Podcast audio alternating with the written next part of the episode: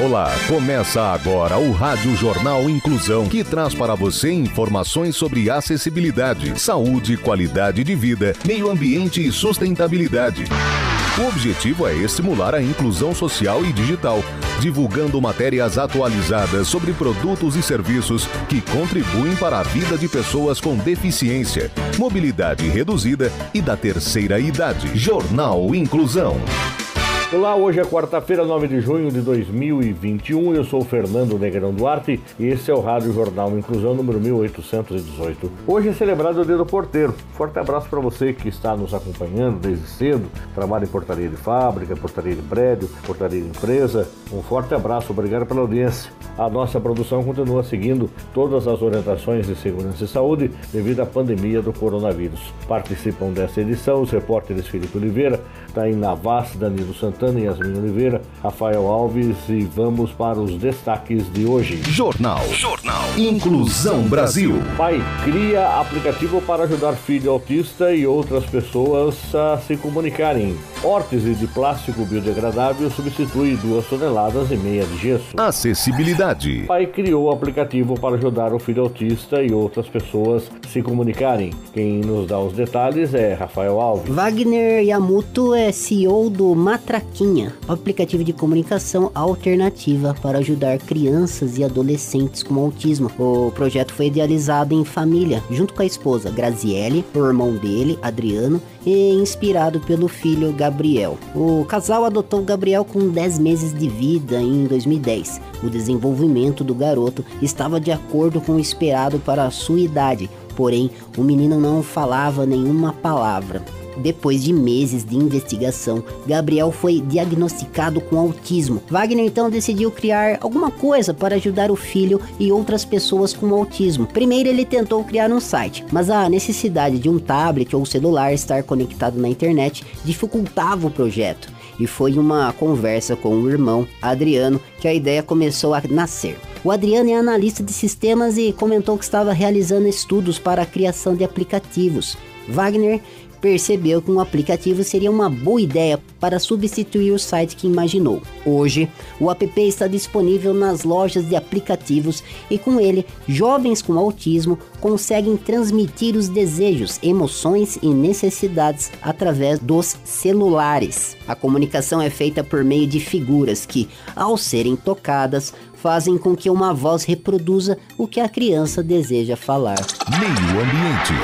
Órteses de plástico biodegradável substituem duas toneladas e meia de gesso. Quem tem as informações é a repórter Yasmin Oliveira. A Fixit é uma startup fundada em 2015 no Rio Grande do Norte e é especializada em impressão 3D de soluções ortopédicas, neurológicas e reumatológicas feitas a partir de plástico termomoldável e biodegradável. A ideia é substituir o tradicional gesso usado em imobilizações por uma solução mais sustentável e confortável para os pacientes. As órteses são produzidas por uma impressora 3D, feitas de plástico fabricado com bagaço de cana-de-açúcar, beterraba e milho, e podem ser usadas em procedimentos de fraturas e na recuperação de casos pós-cirúrgicos. Ao contrário do gesso, por exemplo, que coça, esquenta, pesa e fica com mau cheiro, as soluções da Fixit são arejadas, higienizáveis, resistentes e à prova d'água. O produto, após jogado de forma correta em uma composteira, se decompõe em até um ano, virando adubo. Após o tratamento, o paciente também pode entregar a solução em uma das unidades da Fixit, que ficam responsáveis pelo descarte correto da solução. Em abril de 2021, a startup alcançou a marca de mil produtos personalizados impressos por seus licenciados espalhados pelo Brasil e outros países da América do Sul. O número de clientes atendidos ultrapassou os 4 mil, significando uma redução de 2 toneladas e meia de gesso gerado. As órteses têm durabilidade de até 3 anos e podem ser remodeladas em média 4 vezes após a primeira aplicação. Além disso, os imobilizadores têm um custo mais baixo em alguns cenários, como por exemplo em radiografias, já que são radiotransparentes e não precisam ser retirados, diferente do gesso que precisa de uma segunda aplicação.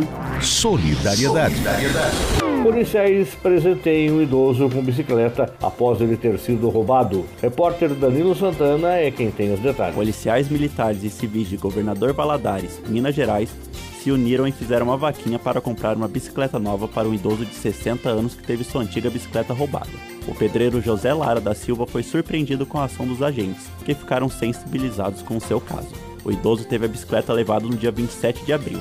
Os policiais responsáveis pelo caso procuraram a bike e os assaltantes, mas ambos não foram encontrados. Então, a forma que os agentes encontraram de ajudar seu José foi dando uma bicicleta idêntica à antiga. Para o azar de seu José, essa foi a segunda bicicleta que roubaram dele.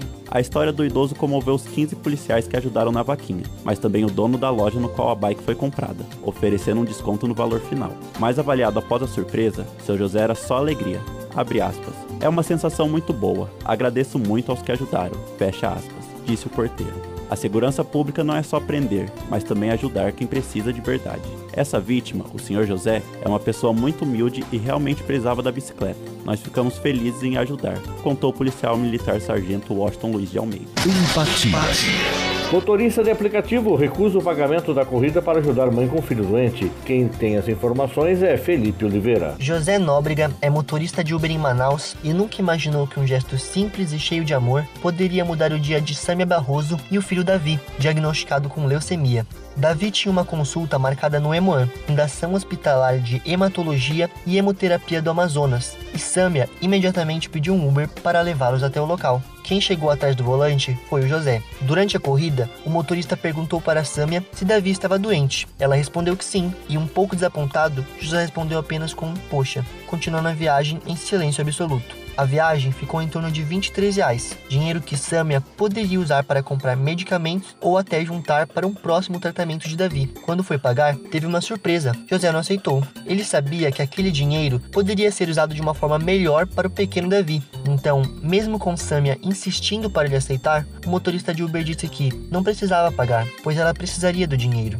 Samia ficou muito emocionada com o gesto de José, pois sabia que no final das contas ele teria que arcar com os custos da corrida, mas mesmo assim preferiu ajudar o pequeno Davi de alguma forma. Deus manda anjos em nossas vidas e o seu José foi um deles. Sou muito grata não só pelo dinheiro, mas pelo lindo gesto que teve. Nos ajudou sem nem nos conhecer bem, mas sei que Deus vai abençoá-lo grandemente, escreveu Samia. Ação Social. Professor arrecada dinheiro para aluno que morava em uma casa sem telhado. Tem na Vaz, tem as informações. O ensino virtual trouxe as salas de aula para dentro de nossas casas. Mas e quando o lar de um aluno não tem teto? Foi que a professora Elaine Bogo ouviu de um dos seus alunos durante uma aula para estudantes da região de Sarandi, no Paraná. Lucas Rodrigues Monteiro, de 12 anos, pediu licença para a professora para se ausentar da aula e ajudar a família a colocar uma lona em cima da casa porque estava chovendo. Elaine não entendeu bem o que o aluno havia dito, pois ainda não sabia que em sua casa não havia teto. Quando Lucas estava na aula e falou que iria cobrir a casa porque ia chover e ajudar o pai e a mãe a colocar uma lona porque não tinha telhado, eu falei: não, ele não tem telhado em um cômodo, diz a professora. A verdade é que a casa da família realmente não tinha um telhado. Após ver um vídeo nas redes sociais, a pedagoga da escola em que o menino estuda descobriu a difícil situação do garoto. Sem teto, sem luz e sem gás, o jovem que se mudou com os pais do Mato Grosso mora em um lar que tem apenas paredes. Segundo a professora, vizinhos do menino se mobilizaram e conseguiram arrumar pedaços de telha e armações de madeiras velhas para cobrir a casa. A professora divulgou a história de Lucas entre os amigos e conseguiu várias doações. O dinheiro arrecadado serviu para comprar um poste de luz para que Lucas pudesse carregar o celular, e o restante foi destinado aos pais do menino. Apesar de todas as dificuldades, Elaine só tem elogios ao aluno. Para ela, Lucas tem muito potencial, é educado e preocupado com os estudos ainda que não tenha muita infraestrutura para assistir às aulas. Jornal Inclusão Brasil. O Rádio Jornal Inclusão de hoje termina aqui. Você também pode escutar o Rádio Jornal Inclusão em formato de podcast no Spotify. Se quiser entrar em contato com a nossa produção, envie um e-mail para radioniso.br. Repetindo, radioniso.br ou pelo nosso WhatsApp, o número é 15 99724 3329. Repetindo, 15 99724 3329. Obrigado pela audiência e até o próximo programa. Termina aqui o Rádio Jornal Inclusão, um projeto de extensão universitária da Agência de Comunicação da Universidade de Sorocaba. Jornalista responsável e apresentação, professor Fernando Negrão Duarte. Reportagens, Agência de Comunicação da Universidade de Sorocaba. Gravado no Laboratório de Comunicação da Universidade de Sorocaba, com edição de Douglas Vale e coordenação técnica de Luiz Rodrigues. Até a próxima edição.